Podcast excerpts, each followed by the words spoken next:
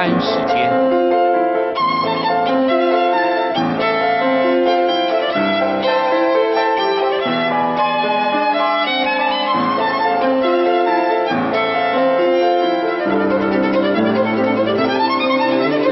由天安门学生运动领袖王丹主讲。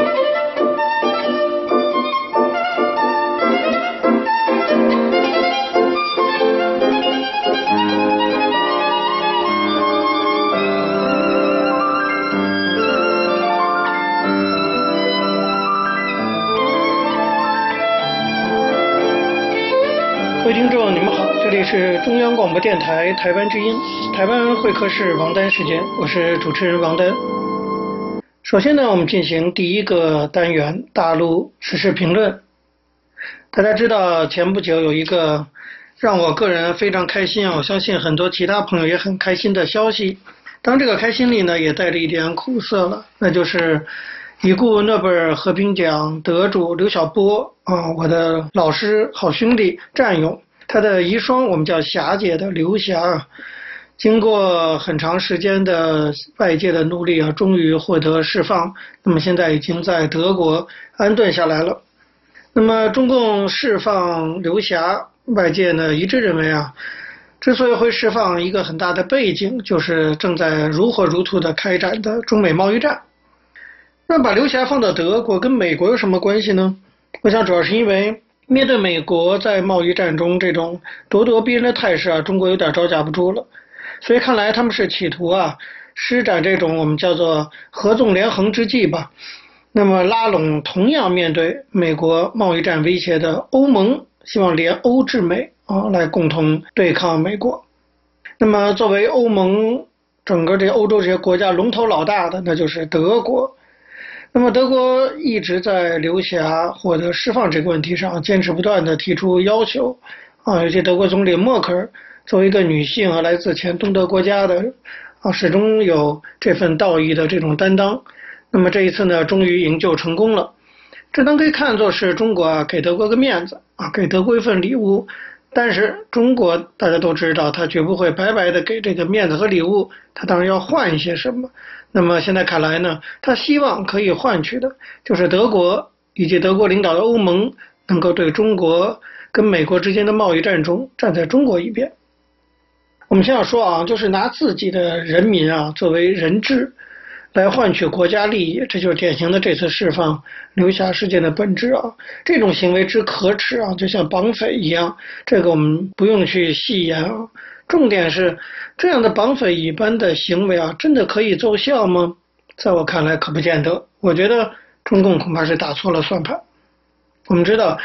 习近平上台以后啊，中国的外交政策大变，从这个邓小平时代的韬光养晦，现在呢转成中国梦啊，要积极有所作为。几年下来啊，这个外交政策的转变的结果是使得现在的中国可以说是四面树敌。陷入了一个很大的孤立的境况中。这里的一个关键问题在于说，中国的扩张势力范围，它仰仗的基础非常的单一，太单一了，那完全就是经济实力。嗯，常人开玩笑说中国就是个土豪啊，中共就是个土豪党。在这个土豪党的眼里啊，就是用钱就可以解决一切问题。中国就是这么看问题的，中共也是这样看问题。那你想想看，用这样的心态来处理国际关系，这个不仅在我们看来是非常无知的，而且非常可笑。中共完全忘记了，对于很多国家来讲，经济发展当然非常的重要，钱谁都不愿意得罪。但是国家安全和国家利益，对很多国家来说也是不容放弃的，尤其是对于那些已经有了一定的经济基础。啊，并不是说离开中国的金融就老百姓活不下去的。我指的就欧盟这些国家来讲，对他们来讲，对他们搞金钱外交绝对不可能像在这非洲国家那样哈畅通无阻。我们知道，美国的川普政府在贸易问题上确实跟他过去作为传统盟友的欧洲国家啊有所冲突。我们也不排除啊，欧盟在反对川普贸易战方面，或许呢真的是愿意。跟中国站在同一个阵线有可能啊，但是你说因为一个贸易的问题啊，就会使得整个的欧洲国家跟美国他们这种传统的盟友啊，这种同盟的关系土崩瓦解，就可以让中共啊可以摆脱目前这种被孤立的国际处境。我认为这个可能性几乎是零。为什么呢？因为现在西方国家更加担心的恐怕不是贸易问题，而是中国对他们自身的渗透行为。七月初的时候，新西兰国防部长罗恩·马克发布了一个最新的战略性国防政策说明。那么这份声明啊，罕见的点名关切南海问题，并且呢，对中国在太平洋地区日益增长的这种影响力啊，表示担忧。值得注意的是，这可是新西兰政府第一次啊，把所谓的“中国威胁”这四个字列入了正式的报告。这个报告强调说，对于中国而言，其贸易关系带来了更多的繁荣和连带关系。但是，新西兰认为，中国追求这些目标的部分行为是在挑战既有的秩序。这份报告指出，无论是国内事务还是国际事务的参与啊，中国对人权和资讯自由所持的观点，都跟新西兰形成鲜明的对比。另外，根据新西兰的《先驱报》的报道啊，新西兰官员表示，为了应对中国在该地区的影响力啊，澳洲和新西兰将与其太平洋岛屿邻国达成新的安全协定。其实不仅是澳洲和新西兰，我们就以欧盟为例好了。今年年初，柏林有个研究机构叫全球公开政策研究所，他跟著名的莫卡托中国研究所联合发表了一份报告。在这个报告中，他们指出啊，中国正在利用各种手段对欧洲施加影响力，从公开手段到隐蔽的手段，主要的目标针对的就是欧洲国家的政治与经济精英、媒体和公共舆论、公民社会与学术界这三个领域，主要在这三个领域里头采取行动。前不久，德国的媒体也爆料说，中国的特工啊，试图通过社交媒体在德国的政界。去招募高级线人，爆出了这样的事件。为了这个事件，德国有个单位叫宪法保卫局啊。这个宪法保卫局专门警告德国人，尤其是德国的政客，要警惕中方越来越多的针对德国联邦议员、针对德国的部委等相关部门进行渗透这种行为，专门提出了警告。我举这几个例子，都是要证明说啊。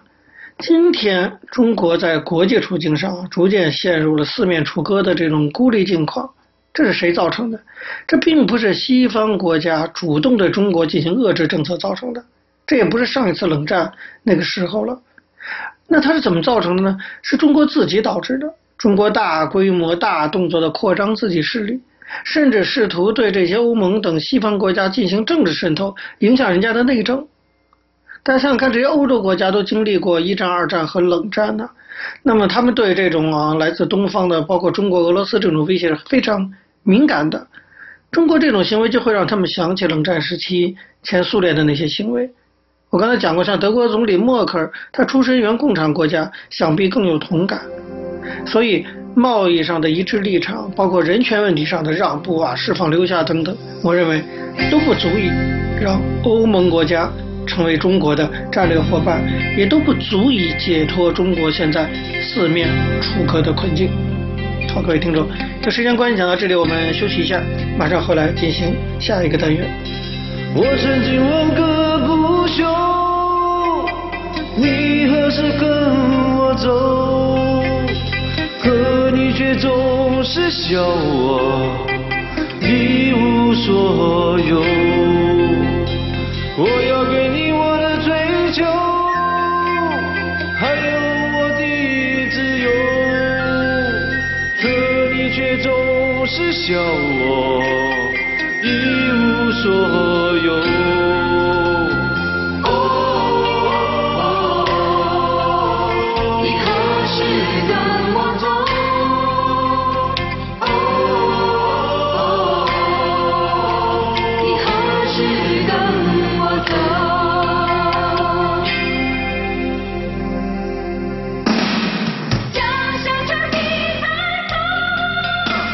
听众，你们好，这里是中央广播电台台湾之音，台湾会客室王丹时间，我是主持人王丹。我们接下来进行的是历史回顾专栏，在这个专栏中呢，我们要根据一些当事人的口述历史，回顾一下中国改革开放走过的历程。我们根据的是欧阳松等主编的《改革开放口述史》一书。延续上次内容，我们继续介绍顾迈南的回忆文章《北京正负电子对撞机的建成前后》。说起这个，在中国建造高能加速器，科学家徐建明和方守贤等难以忘却那些忍气吞声的岁月。一九五八年秋天，他们在苏联学习，根据国内的指示，他们向苏联原子能委员会提出希望苏联能够援助中国建造高能加速器。遭到拒绝以后，他们心想，看来设计和建造先进的加速器还得靠自己。于是呢，一气之下，几个人回到旅馆就动手设计起高能加速器来。回国后的二十年间，徐建民、方守贤以及徐绍旺等人都密切注视着国际上高能加速器的发展动态，认真研究世界各国关于高能加速器的设计资料和运行经验，先后设计了不知道多少个方案，也不知道画了多少张图纸。以后呢，又经历了十年文革，他们的劳动始终停留在纸上谈兵的阶段。二十世纪六十年代，中国因为没有高能加速器，科学家只好去苏联杜布纳联合核子研究所，借助那里的加速器从事高能物理研究。一九六四年冬天，周恩来总理访问莫斯科期间，会见了中国在杜布纳工作的专家，他跟大家一起吃饭，边听取科学家们的汇报。听完汇报以后，周恩来严肃地说：“看来在国内，我们自己也必须搞高能物理这门科学。”以后中苏关系破裂了，这些科学家被迫回国。一九七二年秋天，还是在文革时期啊，张文玉为首的一批高能物理学家联名给周恩来写了一封信，提出了中国发展高能物理的想法和建议。不久，周恩来批复说这件事不能再延迟了，科学院必须把基础科学和理论研究抓起来。同时又要把理论研究与科学实验结合起来，高能物理研究和高能加速器的预制研究应该成为科学院要抓的主要项目之一。周恩来这个批示是急切的，但是要实现周恩来这个愿望很不容易。在世界上能不能建成高能加速器，标志着一个国家工业和科学技术水平的高低。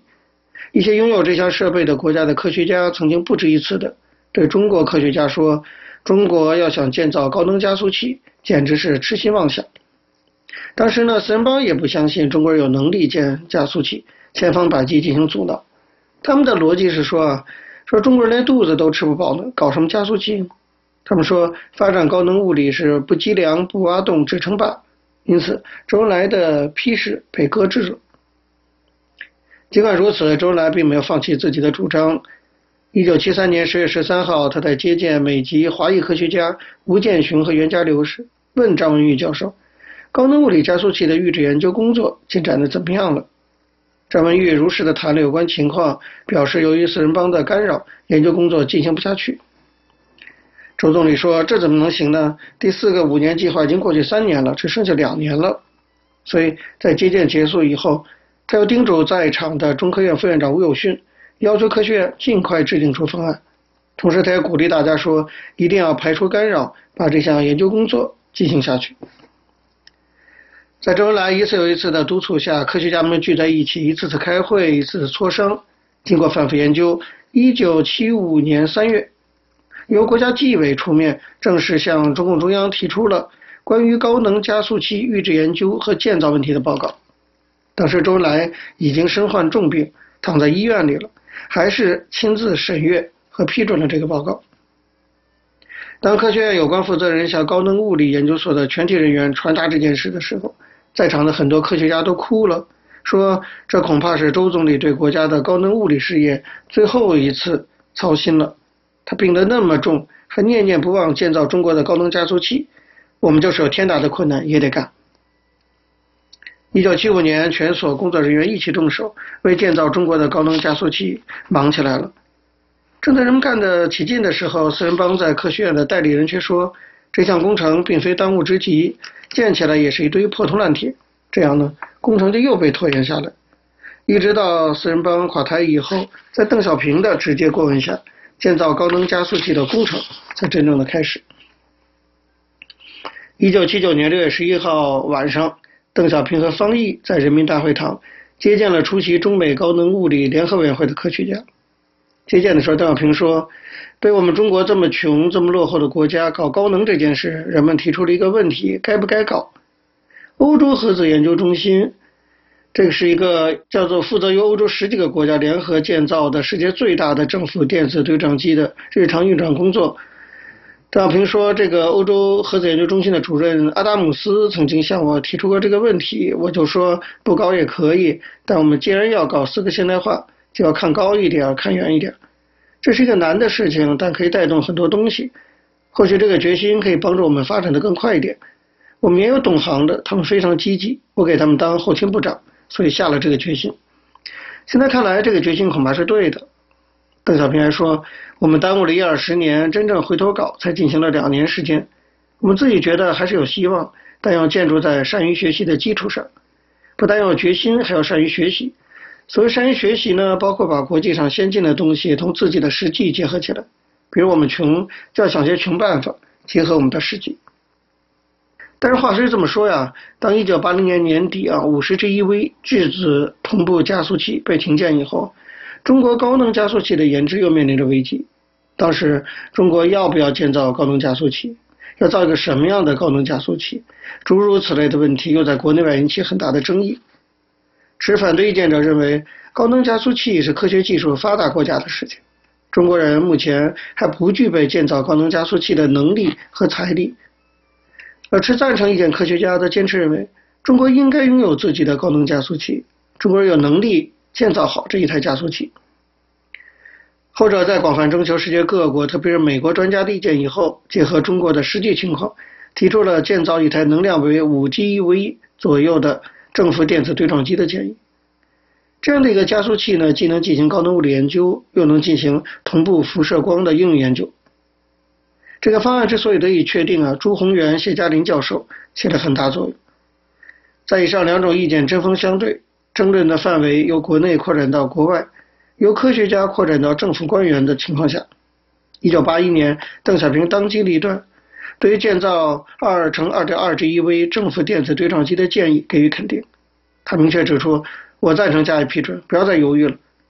这个批示给中国的高能物理事业注入了生机和活力，使中国的高能加速器从危机中走出来。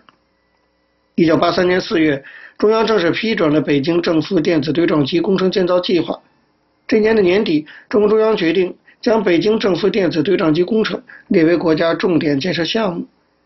要求在一九八八年年底建成，并批准成立了北京正负电子对撞机工程领导小组，负责组织领导工程实施。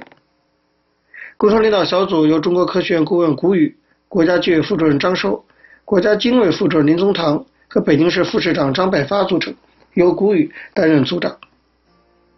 一九八四年十月七号，正负电子对撞机的建设正式破土动工。当时的领导人邓小平、杨尚昆、万里、方毅、余秋里、胡乔木、胡奇立等党和国家领导人跟科学家们一起为他奠基。北京正负电子的对撞机工程上马以后，科学家们当时用“终于盼到了这一天”来形容他们兴奋的心情。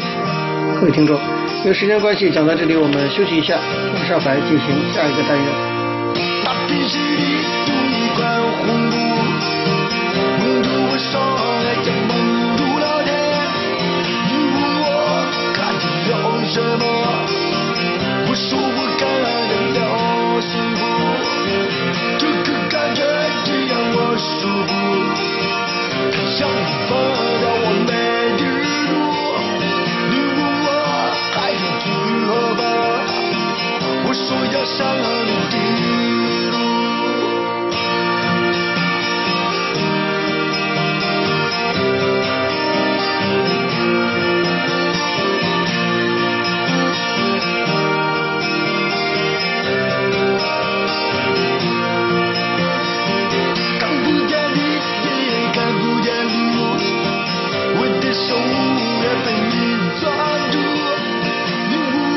各位听众，你们好，这里是中央广播电台台湾之音，台湾会客室王丹时间，我是主持人王丹。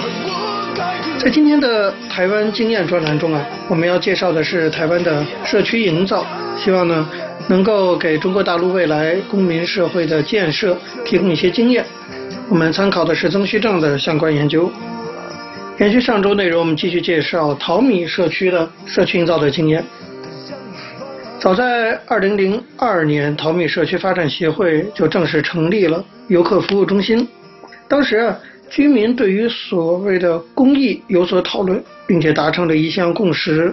那就是说，不论生态解说、民宿还是餐饮，所有的收入都要缴纳百分之五到百分之十作为公积金，充实社区公共事务支出和照顾弱势的用处。这项共识在执行初期呢，曾经遇到过挫折，后来在干部的坚持与督促下，才让各个营运单位确实的缴纳了这个公积金。根据新故乡基金会的统计啊，淘米2002年有7889位游客，公积金收入25万余元。次年2003年呢，就有16253位游客，公积金成长到47万余元。2004年游客数来到2万0899人，公积金达48万元。2005年有19165位游客，公积金42万元。显然啊，对淘米社区来说，生态呢已经稳定的成为居民经济收入的来源之一，而透过公积金的运用，更成为支持淘米继续推动社区营造的重要力量。二零零六年，为了让淘米的生态旅游继续提升向前，并且有效整合社区内的资源，淘米社区居民及新故乡文教基金会、特生中心的彭国栋副主任等人。更共同筹备了南投县埔里镇淘米自然保育及生态旅游协会，希望在社区现有的组织外成立一个专为生态旅游及社区生态保育而设立的非营利公益团体。那么九二一地震发生以后，有许多专业团体进入灾区，政府和民间也提供了许多的资源，希望呢能够协助这些社区从破败中站立起来。然而，从淘米的经验可以看到，真正能够有效协助社区重建的，并不是大小的硬体投资或者单纯的社会救济，而是能够兼顾人、环境、产业与文化的社区总体营造。在为淘米的动植物营造栖地的同时，人的社区的营造也是不能忽略的。新故乡基金会在得到居民的信任以后，开始导引淘米社区逐步健全自身的组织。那就是淘米社区发展协会，基金会与协会合办各类的活动，有的呢发挥了凸显议题的作用，有的在于召唤居民对社区的认同，比如建造原生苗圃、保护河川湿地、护溪禁渔、民宿识别系统经营管理、淘米做大饼、社区老照片展、岁末平安感恩灯节、社区植树节与。各林美绿化竞赛、竹编童玩技艺传承、淘米美食大展、九二一纪念点灯等等。由于有了这些活动啊，社区得以更加的凝聚。那么社区干部呢，也积累了更多的实际操作的经验，拥有了更高的自主力。那么在环境的营造方面啊，不仅着力于生态设施的建设，也把自力营造的方式扩展到了家户生活环境的美化上。二零零四年七月，社区举办了“淘米水当当”绿美化提案活动，鼓励居民审视自己熟悉的生活基地，进而呢构思提案和动手去施作。新故乡基金会的干部观察到，每一位参选者的提案，自然的融合了生态的关怀以及分享的观念，而评审在最后也提示参选者，除了绿美化以外，更需注重后续养护，扩大参与。及选择原生树种等工作，希望呢透过这次活动激发出大家对环境的用心及社区的串联。所以我们可以说啊，淘米不仅营造出了对生物友善的一个环境，也营造出了一个更适合人居的人类栖地，这就是永续社区的最好的一个表现。那么提倡社区参与的空间专业者啊，在淘米这边大多是具有强烈的人本关怀的。他们基于广泛的社会观察，对专业的角色一再进行反省，进而不断地提出新的价值观与主张。这基本的主张呢，就像美国学者赫奇在一九九零年所说的：“应该啊是要让居民直接参与到空间形态的想象、设计与建造之中，更深刻地重温亲手营造环境的能力、经验、共同工作的那种乐趣，乃至于呢发展出质疑人造世界的能力。我们知道，在专业分工越来越细的年代啊，人跟环境的疏离可以说是有增无减，人与人的社区联系呢也日益的淡薄。因此，社区公共环境的改善，面对的往往不仅仅是实质环境的问题，而必须同时要关注社区感的重建。也就是说，不只是要改造社区空间，更要进一步的触动并且重建居民与土地的新关系。人们一旦去除了对社区空间的疏离感，并且借着亲手营造的过程，发展出新的亲密关系。在社区空间改造完成以后，他们转而主动负起经营和管理的责任，这就是很自然而然的顺理成章的事情了。所以，基于上述这些观念，投入社区营造的空间专业，比如说建筑啊、景观呐、啊、都市计划呀、啊、等等，他们自身所设定的挑战，应该就包括怎么样让社区居民有效的去参与，破除对环境的疏离感。所以在形塑一个空间的每个阶段，都要构思如何鼓励居民参与。比如最开始是唤起居民有关空间的问题意识，让居民呢从原本对生活空间的问题视而不见、习以为常，转变为有感、有意见，进而再迈入讨论怎么改变的阶段，汇集更多人的看法，凝聚出如何改造的共识，然后在空间专业者的协助下，把改造的构想逐一的具体化为设计。并且制作出供施工用的图表，最后呢，再经由发包委请营造者进入社区具体的去建造，这样呢，营造出一个大家共同想象、共同期待的一个新空间。所以啊，只要能够深刻体会到“社区参与”这四个字是兼顾社区营造与空间创作的不二法门，那么空间专业者就会在每个阶段努力地安排各种参与的模式。从问题意识到企划到设计，都尽可能的提供并激发更深刻的参与意识，以协助居民建立更强劲的认同感，同时呢，积累更成熟的空间意识。如此，这个社区才能得以在空间营造的面向上不断的向前进步。对空间专业者来说，最理想且深刻的参与，甚至是从问题意识一直贯穿到动手营造。除了体验共同工作的乐趣，也证明社区已经全然掌握了改造环境的能力。这十几年来，台湾有许多的社区都在营造过程中推动了社区空间的改造工作，但可惜绝大多数都没能有深刻的参与经验。其中多数案例就只是由空间专业者协助提案，等待获得政府补助以后即委托设计施工。少数比较好的案例，则是因为邀请协助的空间专业委员。具有强烈的社区参与理想，而在提案、企划与设计的阶段都能够邀请居民参与，甚至在施工阶段也安排部分比较简易的局部让居民动手参与。结果呢，居民因为有了参与的经验，有了认同感，空间专业者也相当程度的满足了自身的创作感。只不过在这些案例中，居民的角色仍然只是使用者，而不是设计者、营造者，甚至管理者。所以，社区参与空间的深度还很有限，还需要进一步的去锻造。好，各位听众，由于节目时间的关系呢，台湾会客室王丹时间也就结束了。非常感谢您的收听。如果各位听众对我们的节目有任何的指教，可以写信到台湾台北市北安路五十五号王丹书，或者发电邮件信箱到八九六四 @rti dot org dot tw 给我。我是王丹，下次同一时间再见。没有烟抽